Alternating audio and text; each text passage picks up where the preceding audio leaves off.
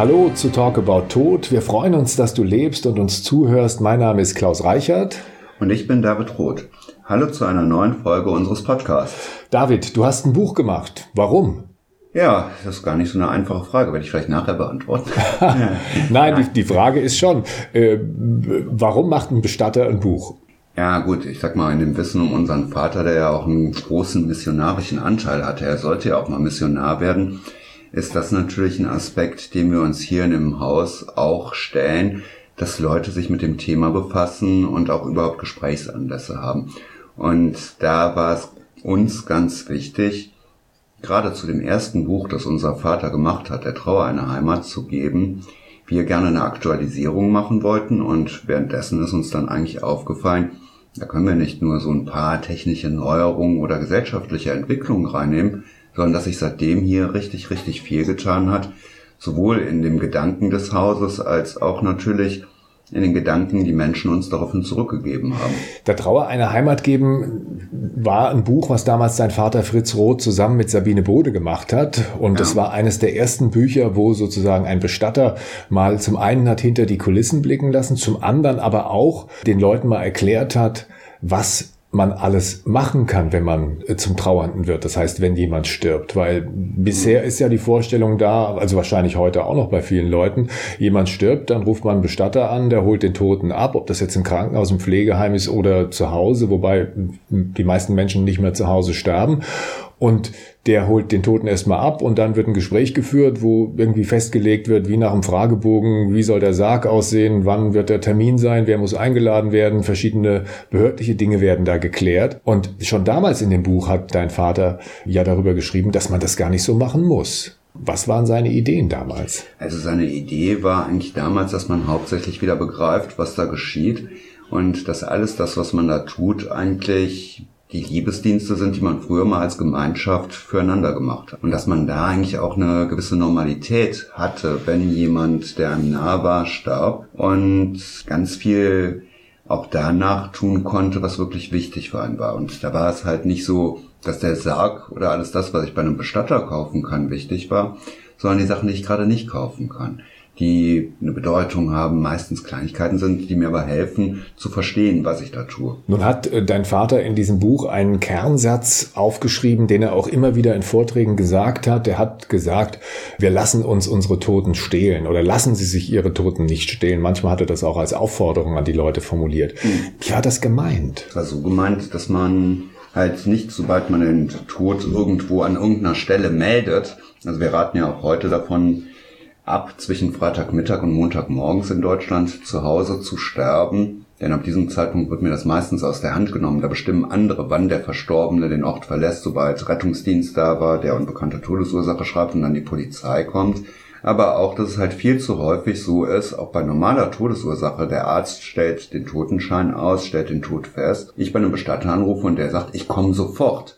Und das eigentlich auch gar nicht in Frage gestellt wird, weil wir ja immer so das Gefühl haben, dass der Tote jetzt vielleicht so ansteckend wäre, so eigentlich irgendwas wie Sondermüll ist und man zurückweicht. Und er eigentlich Mut dazu machen wollte, wirklich mit allen Sinnen zu begreifen, ich habe gerade verstehen gesagt, zu spüren, dass der etwas kälter wird, dass da etwas einfach anders ist. Für jeden Sinn unterschiedliche Eindrücke und man darüber hinaus dann wieder ins Handeln kommt und sich überlegt, was möchte ich denn jetzt, was da geschieht? Dass der bequem liegt, dass er ordentlich aussieht, bevor er das Haus verlässt. Aber auch, wie mag ich mich dann verabschieden?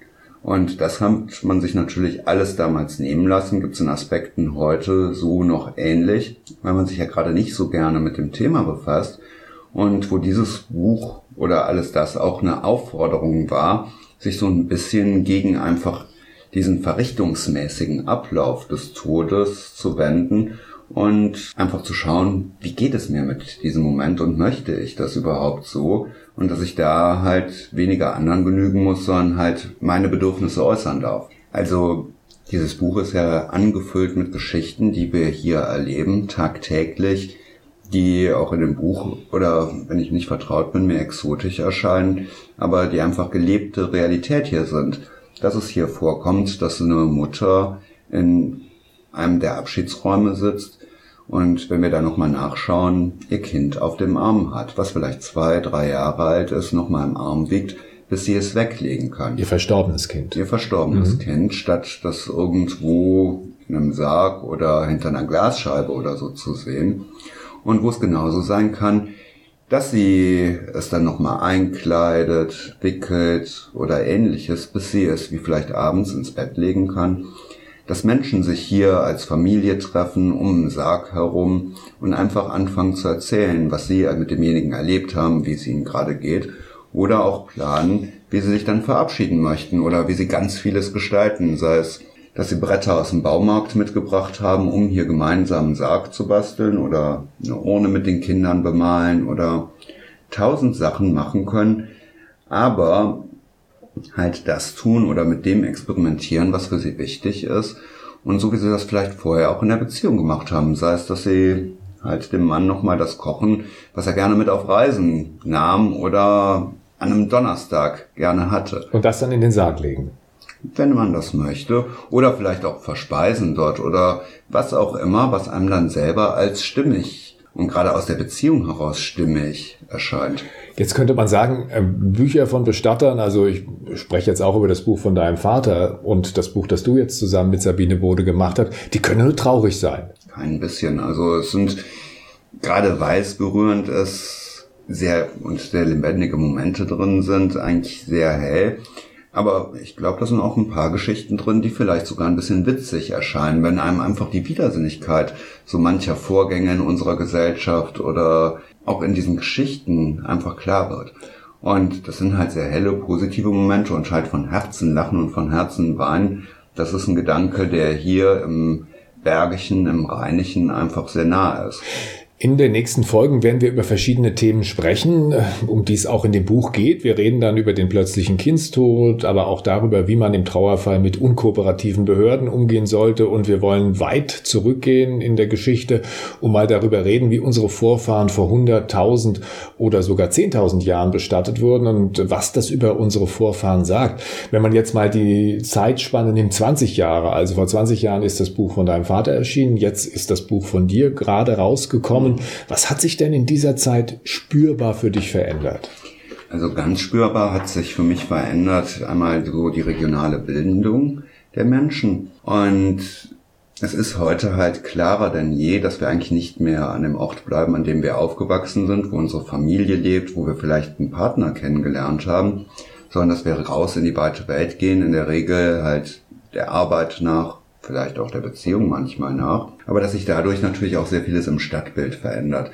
So war es vielleicht in den 80er Jahren, dass der Raum auf Friedhöfen knapp wurde. Heute wird Wohnraum knapp, weil natürlich Wohnungen auch sich verändern, während die Friedhöfe fast wie freie Parks aussehen. Und wo natürlich die Gestaltung immer nüchterner, immer einheitlicher geworden ist. Und natürlich die Kinder, die haben heute keine Zeit für gar nichts mehr. Wir haben ja mit G8, G9 ganz viel erlebt wie auch dann so die Freizeitaktivitäten in Sportvereinen oder Musik sich veränderten, so dass die heute eigentlich einen vollgetakteten Ganztag haben, aber an Allerheiligen natürlich von den Eltern oder Großeltern nicht mit auf den Friedhof genommen werden. Du sagst, die Friedhöfe werden immer leerer. Es werden ja nicht weniger Leute bestattet, sondern das ist ja Ein die, bisschen. Nein, nein, das ist ja gleich geblieben. Etwa 900 oder über 900.000 Tote jedes Jahr in Deutschland, also ein mhm. Prozent der Bevölkerung. Und liegt es vielleicht daran, dass immer mehr Leute sich in der Urne bestatten lassen? Ich glaube, über 50 Prozent der Bestattungen in Deutschland sind mittlerweile auch. Feuerbestattungen und man braucht einfach auch nicht so viel Platz. Einmal das, aber auch ganz viel. Das ist halt einfach gar keine Grabstelle mehr gibt. Also es geht natürlich immer um die Grabpflege, aber gerade pflegefreie Gräber ist ein relativ neuer Trend. Es hat einen Moment gedauert, bis man sich darauf eingeschossen hatte, so ein bisschen, um das überhaupt anzubieten. Früher gab es halt das Wahlgrab für Erde, das Reingrab, beides auch für Urnen und die Möglichkeit der anonymen Beisetzung. Und über die Zeit wurde das immer mehr. Und man sieht einfach so gesehen nichts mehr, aber man sieht natürlich auch immer weniger Leute, die halt durch dieses Anonyme keinen Ort haben, wo sie hingehen können, die dort irgendwie mit ausdrücken und dieses Bedürfnis, das stellen auch hier viele in den Vorträgen fest, ist da, dass ich in das Suchen komme, dass ich nochmal gerne dorthin gehen würde, um in Verbindung zu sein, zu erzählen, wie mein Tag war oder was seitdem geschehen ist. Aber mir auch vorzustellen, was der andere gesagt hätte. Gehen die Leute heute generell weniger auf den Friedhof, als das früher der Fall war? Nein, ich glaube, das ist gleich geblieben. Also die Bedürfnisse sind ja auch gleich geblieben. Nur einmal, wenn ich kein Grab habe, dann macht das auch wenig Sinn. Das ist anders geworden. Und es ist halt ein bisschen schwierig, zu der Grabstelle zu gehen, wenn ich zwei, drei, vier, 500 Kilometer entfernt bin. Dann kann ich das mal im Urlaub machen. Das beobachten wir ja auch mit Menschen, die nach Deutschland hinzugezogen sind, sei es aus der Türkei oder anderen Ländern. Früher war es ganz klar, wenn einer von denen starb, dann musste der in die Heimat. Heute ist die Bindung zu dieser Heimat gerade bei den jüngeren Generationen weniger geworden und die fangen an, dass sie auch hier bestatten möchten. Das ist wieder ein genau umgekehrter Trend. Nur für die Leute, die jetzt nach Berlin ziehen, dort ihre Kinder aufziehen, ist es halt schwierig, hier ins Rheinland zu kommen. Und das ist ja nur einer von vielen Trends, einfach weil unser Leben heute viel, sag ich mal, effektiver, nutzbringender sein muss, weil Arbeit ein viel größeres Thema geworden ist und die technische Entwicklung und vieles andere, dass wir halt heute in einem Thema sind, dass wir halt nicht wirklich viel mehr über das wissen, was uns lebendig macht, was wirklich wichtig im Leben ist, aber vor allem auch gar nicht mehr wissen, was halt dann tot ist, um das Thema von der anderen Seite zu erschließen. Also wir planen unser ganzes Leben durch, sind ständig mit Selbstoptimierung beschäftigt, nur mit dem Tod will sich irgendwie keiner mehr beschäftigen. Was können die Leute mitnehmen, wenn sie einen Blick in das Buch werfen, das letzte Hemd hat viele Farben? Also ich glaube ganz viel Mut und ganz viel Freude an diesem Thema Tod. Und Freude am Thema Tod klingt natürlich schon ein bisschen merkwürdig.